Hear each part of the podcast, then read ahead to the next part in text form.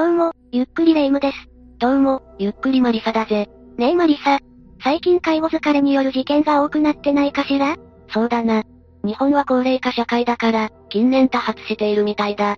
2022年に高齢者の割合が29.1%と、過去最高になったわね。それで介護難民も年々増えてるって聞いたわ。老人ホームの待機人数が、全国で30万人を超えてるんだよな。事件に発展してしまう要因として、介護難民や老老介護が挙げられているんだ。老人ホームや介護サービスでの事件も多いわね。それに認認介護なんていうのもあるみたいじゃない？認認介護？介護をし合っているお互いが、認知症を発症している状態のことね。あまり馴染みがない言葉だけど、珍しい話じゃないみたいなのよ。要介護者のどちらかが認知症でも厳しいのに、両方となると大変な苦労だろうな。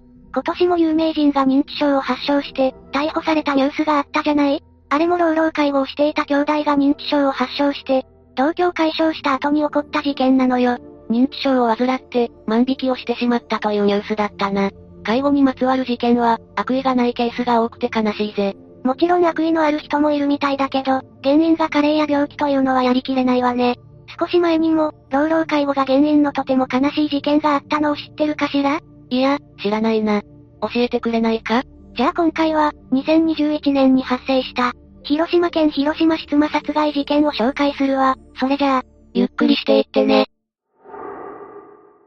まずは事件の概要から説明するわね。これは2021年4月30日に発生した事件ね。被害者は広島県広島市に暮らす、当時80歳の村竹伊勢子さんだったわ。夫とは仲良しで、ご近所ではおしどり夫婦として有名だったの。その年になってもおしどり夫婦とは、羨ましいものがあるぜ。近所に住む人は、夫の勤務先に訪れる伊勢子さんを見かけたこともあって、いつも一緒にいると言っていたわ。それに体を悪くした伊勢子さんを、夫が付き添って歩く練習をしているのも見ていたのよ。とても素敵な夫婦だな。ところで夫はいくつだったんだ？夫は事件当時72歳で、伊勢子さんより8歳下だったのよ。二人に子供はいなかったけど、以前は夫婦で釣りに出かけたりしていたわ。お向かいさんの孫が遊びに来た時には、伊勢子さんがおもちゃをあげたりしていたのよ。優しい人だったんだな。夫婦は周りとの交流も多そうだ。お向かいさんは、夫と飲みに行くこともあったのよ。伊勢子さんは、ガーデニングが趣味で、体を悪くする前にはチューリップをきれいに咲かせていたわ。だけど夫はここ数年、目に見えて痩せていったのよ。もしかして、夫は病気なのか？夫は10年ほど前から、直腸癌を患っていたのよ。癌か。10年前と言ってもすでに60代だし、高齢だ。男性は60代になると癌になる確率が上がると聞くぜ。当時は健康だった伊勢子さんが夫を支えていたみたいなんだけど、手術や抗がん剤治療と苦しい治療が続いたわ。伊勢子さんも数年後に脳梗塞を患って、左半身が麻痺してしまったのよ。しかもその後、夫は癌外に転移して体が衰えていったわ。献身的に支えていた妻が、今度は介護される立場になったということだな。立て続けに病気が続いて、大変な暮らしだっただろうな。それに左半身の麻痺は、通常の暮らしにも苦労すると思うぜ。半身麻痺だと、手足を動かせなくて歩きづらかったり、物を落としてしまったりするわね。程度にもよるけど、うまく食べられなかったりろれつが回らなかったりと、日常生活に介助が必要だわ。夫も癌を患っているんだし、さすがに介護施設に、入所することを考えたんじゃないか？実は伊勢子さんは骨折までしてしまい、歩くことができなくなったのよ。それで長期の入院をしていたわ。麻痺の影響で転倒してしまったのか？高齢になると骨が脆くなって、簡単に骨折してしまうし、怖い話だぜ。なおさら、介護施設に入らないと大変じゃないか？そうなんだけど、伊勢子さんは介護施設を断ったのよ。他人に迷惑をかけたくないという理由だったわ。そういう人は多いよな。それじゃ夫がずっと一人で介護していたのか？でも、夫自身にも病気があるから、通院しながらの介護生活だったのよ。事件の前には伊勢子さんは腰も悪くなって、夫が1日6回座薬を入れていたわ。お互いに高齢者だし、その苦労がはっきりと想像できるわね。伊勢子さんも思うように動けないし、大変なことだったと思うぜ。それでも夫は献身的に伊勢子さんを支えたのよ。自分の病気の痛みについては話しても、介護の愚痴は決して言わなかったわ。妻のことをとても大事に思っていたんだな。でも、そんな夫にも限界が来たわ。心身ともに疲れ果てた夫は、事件当日の朝に、伊勢子さんに今日、死ぬかい？と尋ねたのよ。この時もう伊勢子さんは、会話もままならない状態だったけどいいよと返事をしたわ。そばで弱っていく妻を見ているのも、相当辛かったんだろうな。脳梗塞になってから事件までの間に、伊勢子さんも弱ってしまったんだな。そうなのよ。夫が自分も死ぬと告げると、伊勢子さんは静かに頷いたわ。夫はマフラーで伊勢子さんの首を絞めたんだけど、彼女は抵抗しなかったのよ。なんて悲しい事件なんだ。夫はその後、自殺してしまったのか？夫は首を吊ったり、カッターを使ったりしたけど、自殺はうまくいかなかったわ。なかなか、自殺も難しいもんなんだな。夫は助かったのか？夫が自殺に苦戦している時、ちょうど知人女性二人が自宅を訪問したのよ。女性は伊勢子さんや夫の返事がないことを不審に思って通報したわ。駆けつけた警察が家に入ると、亡くなった伊勢子さんと手首を怪我した夫を発見したのよ。知人女性たちは、ショッキングな現場を目の当たりにしてしまったんだな。夫である村竹哲也は、怪我をしていたため入院することになり、退院後に逮捕されたわ。承諾殺人の罪に問われたけど、村竹哲也はすぐに罪を認めたのよ。承諾殺人って、あまり聞いたことがない言葉だな。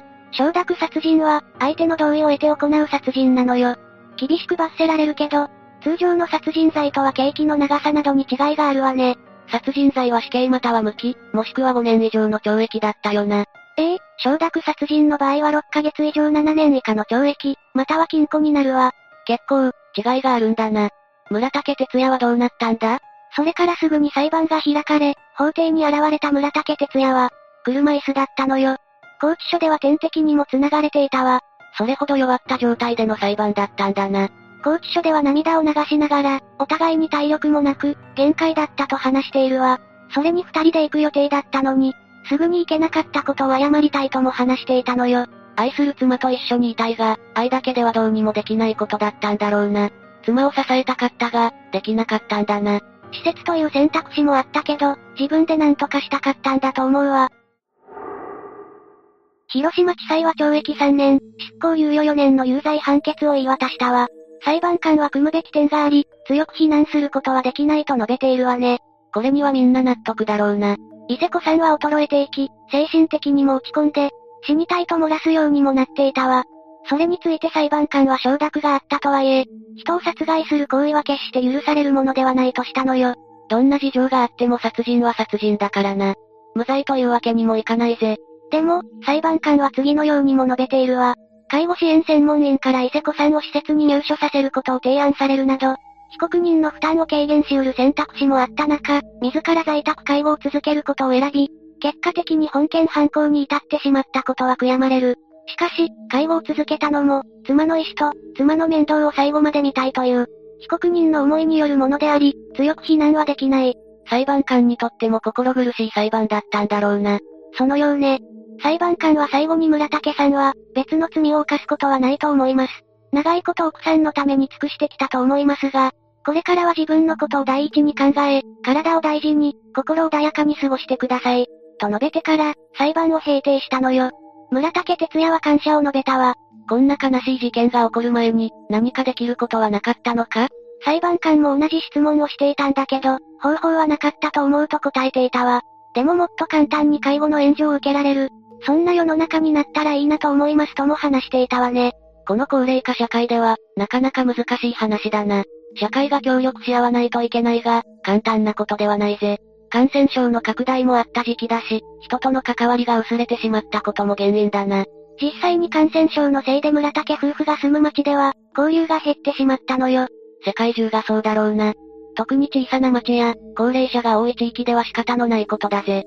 色々な要因が重なって起きてしまった事件なんだな。それでは最後に事件をまとめるわね。頼むぜ。この事件は2021年4月30日に、広島県広島市にある村竹夫婦の自宅で発生したわ。二人は近所の人が口を揃えて言うほどのおしどり夫婦で、この事件には誰もが衝撃を受けたのよ。知人らはこの二人に、何があったのかと、事件当時に真相解明を求めていたわ。夫婦の仲睦まじい姿を見ているんだから、当然だぜ。そんな夫婦の家に、警察官やパトカーが押し寄せてきたらびっくりするよな。警察が駆けつけた時、伊勢子さんはすでに亡くなっていたわ。八つ下の夫、村竹哲也は手首に怪我を負った状態だったのよ。夫は癌を患いながらも、脳梗塞で左半身を麻痺した伊勢子さんを懸命に介護していたわ。伊勢子さんも当初は健康で、先に癌を患った村竹哲也を献身的に支えていたんだよな。健康とは言っても事件当時、村竹哲也は72歳。伊勢子さんは80歳だったのよ。村竹哲也は癌を患った10年前の時点で60代で、すでに高齢だったわ。しかも、伊勢子さんは退院後、骨折して歩けなくなってしまったんだよな。村竹哲也はそれを受けて、とても落ち込んでいたみたいね。伊勢子さんが他人に迷惑をかけたくないと介護施設を断ったことから、老老介護になってしまったわ。伊勢子さんの気持ちもわかるぜ。村竹哲也も自分でどうにかしたかったんだろな。これまで過ごしてきたように、二人で支え合っていくのが理想なのはわかるぜ。だけど世界的な感染症の拡大で近隣住民との関わりも減ってしまったのよ。衰える体に病気、そして介護疲れが重なって、ついに限界が来てしまったわ。伊勢子さんに承諾を得て、承諾殺人に至ってしまったというわけだな。今日死ぬか？と尋ねた村竹哲也に、すでにうつろで、話すこともままならなかった伊勢子さんはいいよと言ったわ。体が病気で弱り、衰えていく姿を見るのは、お互い辛かっただろうな。心中する道を選んだ二人だけど、村竹哲也は自らの命を絶つことに失敗したわ。タイミングよく、知人女性二人が訪ねてきたことで犯行が発覚したのよ。村竹哲也は承諾殺人の罪で逮捕されたわ。まさか通報した知人女性も、中で殺人が起こっているなんて、思いもしなかっただろうな。夫婦がそこまで弱っているとも思ってなかったでしょうね。実際、村竹哲也自身もかなり弱っていたわ。現に、拘置所では車椅子に、点滴まで繋がれて、全身が痛いと言っていたそうよ。拘置所にいるのは、体力的にも精神的にも、かなりきつそうだぜ。裁判はすぐに開かれ、懲役3年、執行猶予4年の判決が言い渡されたわ。裁判官は承諾があったとはいえ、人を殺害する行為は、決して許されるものではないとした一方で、組むべき点が多分にあると述べたんだよな。村竹哲也が献身的に介護をしていたのは地域住民も知っているだろうし、妥当な判決だぜ。本人もそれを認めているわ。最後まで一緒にいたかったのかもしれないわね。裁判官は最後には、これまで妻に尽くしてきた村竹哲也に、自分のために生きるよう言い残して平定したわ。村竹哲也は現在、どうしているんだ？